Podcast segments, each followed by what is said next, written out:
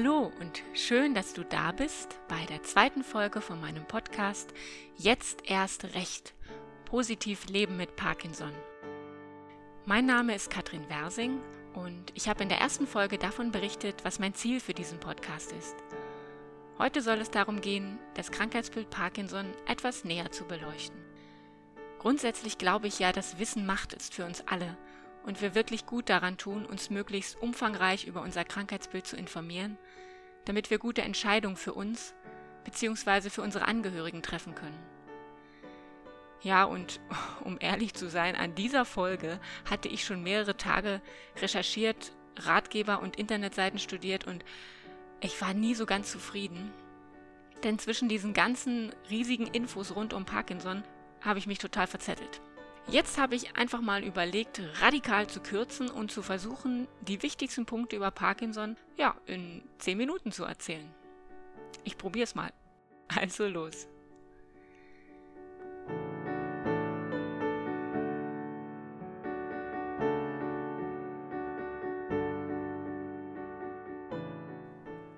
Das Parkinson-Syndrom ist eine neurodegenerative Erkrankung. Das heißt, es handelt sich um eine Erkrankung des Gehirns, bei der Nervenzellen in einem kleinen Bereich des Gehirns, der Substantia nigra, zunehmend absterben. In diesen Nervenzellen, die betroffen sind, wird überwiegend der Botenstoff Dopamin hergestellt. Dopamin ist im Körper für die Steuerung von Bewegungsabläufen zuständig, aber auch für die Stimmung und für vegetative Funktionen ist Dopamin wichtig. Das erklärt auch die vielfältigen Symptome der Parkinson-Erkrankung, auf die ich später noch eingehen werde. Die Krankheit selbst ist übrigens schon lange bekannt.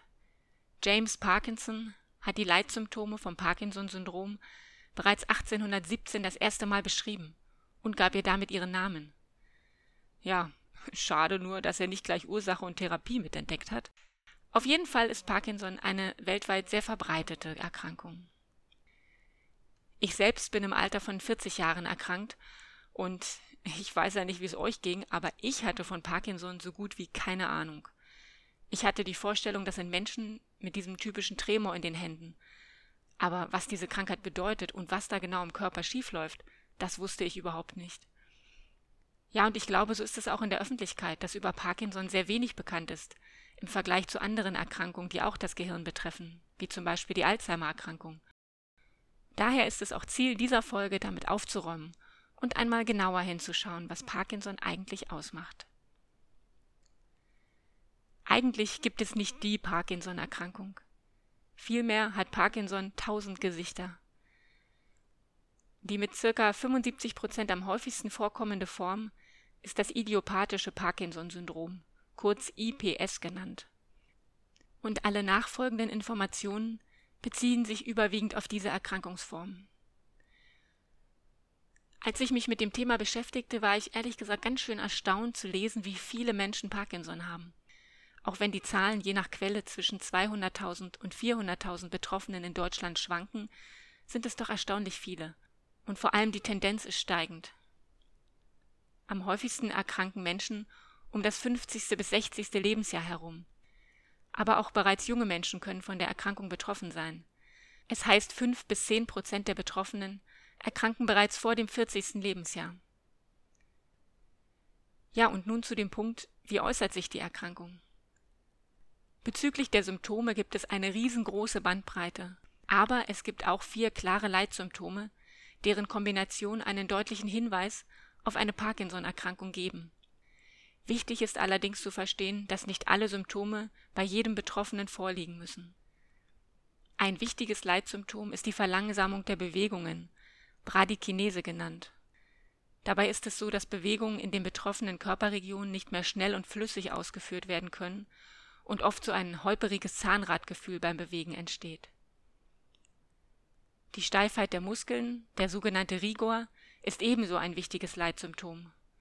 Das fühlt sich so an wie Dauerverkrampfungen oder auch Schmerzen in den betroffenen Körperregionen.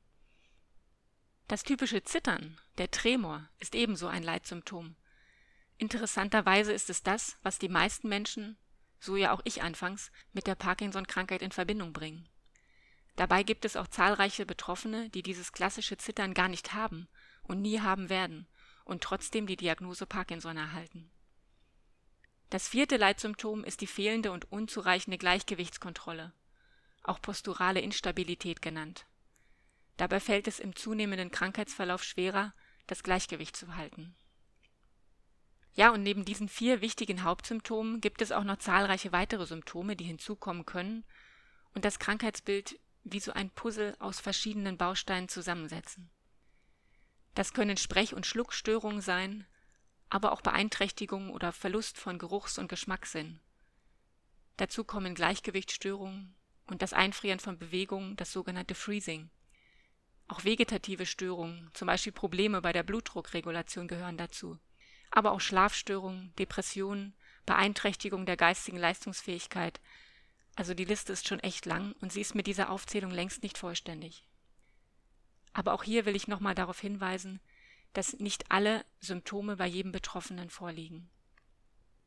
Parkinson selbst, und das ist, glaube ich, für uns Betroffene besonders schwierig, ist nicht so leicht zu diagnostizieren. Die Standarduntersuchungen wie Bluttests, Ultraschall, MRT und Co. liefern in der Regel keinen Hinweis auf eine Parkinson-Erkrankung. Daher ist es für viele Betroffene oft ein langer Weg, bis endlich die Diagnose gestellt wird. Wenn der Verdacht auf Parkinson besteht, wird häufig ein L-Dopa-Test durchgeführt, wobei mit diesem Medikament mit einer hohen Gabe geschaut wird, ob sich die Symptome verbessern. Das kann dann ein Hinweis auf das Vorliegen der Erkrankung sein. In den letzten Jahren hat sich zunehmend auch eine nuklearmedizinische Untersuchung, der sogenannte DAT-Scan, als relativ sichere Diagnostikmethode für Parkinson herausgestellt Wirklich feststellen kann man die Krankheit auf alle Fälle leider erst, wenn sie im Körper schon ziemlich weit fortgeschritten ist. Es heißt, dass Parkinson schon viele Jahre früher im Körper beginnt, aber die klaren Leitsymptome erst später auftauchen. Wichtig finde ich, dass die Diagnose in einem auf Parkinson spezialisierten Fachzentrum erfolgt. Denn es ist sehr wichtig, neben Parkinson noch viele andere Erkrankungen mit ähnlichen Symptomen auszuschließen. Und da seid ihr auf jeden Fall in einer Fachklinik oder Fachambulanz für Parkinson-Syndrome am besten aufgehoben. Bei meiner Recherche fand ich auf den Seiten der Deutschen Parkinson-Vereinigung oder auch beim Kompetenznetz Parkinson gute Übersichten über geprüfte Kliniken und Schwerpunktpraxen. Ich setze die Links dorthin auch gerne in die Show Notes, also in den Begleittext zu diesem Podcast. Ja, und dann zu der Frage, die sich viele stellen. Wo kommt das eigentlich her? Habe ich mich falsch ernährt? Ist das Veranlagung oder was sonst? Und das führt uns zum nächsten Punkt, der Ursache von Parkinson.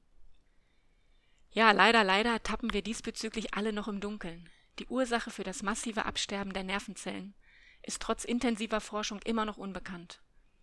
Vermutet wird da ein Zusammenspiel mehrerer Faktoren wie Veranlagung, aber auch Umwelteinflüsse. Allerdings hat sich durch intensive Forschung das Verständnis über das Krankheitsbild in den letzten Jahren vervielfacht. Und so steigt auch die Hoffnung auf neue Therapiemethoden die helfen, den Krankheitsverlauf hinauszuzögern oder sogar zu stoppen. Und ich finde, genau das sollten wir auch alle im Kopf behalten. Die Medizin und Forschung schreiten täglich voran, und viele Forschungsergebnisse sind vielversprechend. Daher sollten wir nie die Hoffnung verlieren, dass sich in den nächsten Jahren noch neue Möglichkeiten für uns eröffnen. Die Krankheit zu heilen, indem es möglich wird, die abgestorbenen Nervenzellen durch neue zu ersetzen, ja, das ist allerdings noch Zukunftsmusik. Aber irgendwann wird es so sein, da bin ich mir sicher. Ich habe zum Beispiel einfach für mich beschlossen, daran zu glauben, dass ich es noch erleben werde, dass der Verlauf der Parkinson-Erkrankung gestoppt oder vielleicht sogar wieder rückgängig gemacht werden kann. Damit geht es mir auf jeden Fall besser als mit düsteren Zukunftsaussichten. Ja, und wichtig ist auch die folgende Frage. Was können wir eigentlich tun? Und das ist eine ganze Menge. Da die Ursache nicht bekannt ist, kann natürlich leider die Therapie auch noch nicht ursächlich ansetzen, und somit gilt die Parkinson-Erkrankung derzeit noch als nicht heilbar. Aber, und das ist ein großes Aber, es gibt vielfältige Therapiemöglichkeiten, die darauf abzielen, die Symptome der Erkrankung zu lindern und den Verlauf der Erkrankung zu verlangsamen. Das Wichtigste ist also, wir selbst können viel dafür tun, dass die Erkrankung möglichst langsam verläuft. Ja, und dazu gehören die wichtigen Standardtherapien, an erster Stelle sind da sicherlich die Medikamente zu nennen, die eine wichtige Grundlage bilden, um überhaupt alle weiteren Therapien durchführen zu können. Dazu zählen vor allem Mittel wie L-Dopa, das ist eine Vorstufe des Dopamins, oder die sogenannten Dopaminagonisten, das sind Stoffe, die ähnlich wie Dopamin wirken. Daneben gibt es auch Substanzen, die den Abbau von Dopamin hemmen und so weiter. Aber ich will hier gar nicht so ins Detail gehen. Lasst euch da einfach von eurem Neurologen gut beraten. Der sollte das viel besser können als ich. Oder schaut euch auch gerne auf den Internetseiten um, die ich in den Shownotes teile. Ja, ein weiterer wichtiger Therapiebaustein ist die Physiotherapie. Sie trägt dazu bei, unsere Beweglichkeit zu erhalten oder sogar zu verbessern. Es gibt in Studien vielversprechende Hinweise darauf, dass viel Sport und vor allem große Bewegungen dabei helfen, den Krankheitsverlauf positiv zu beeinflussen. Die Ergotherapie hilft vor allem bei der Alltagsbewältigung mit Hilfsmitteln oder bestimmten Übungen. Aber auch für die Stärkung von Konzentration und Gedächtnisleistung ist die Ergotherapie eine gute Unterstützung.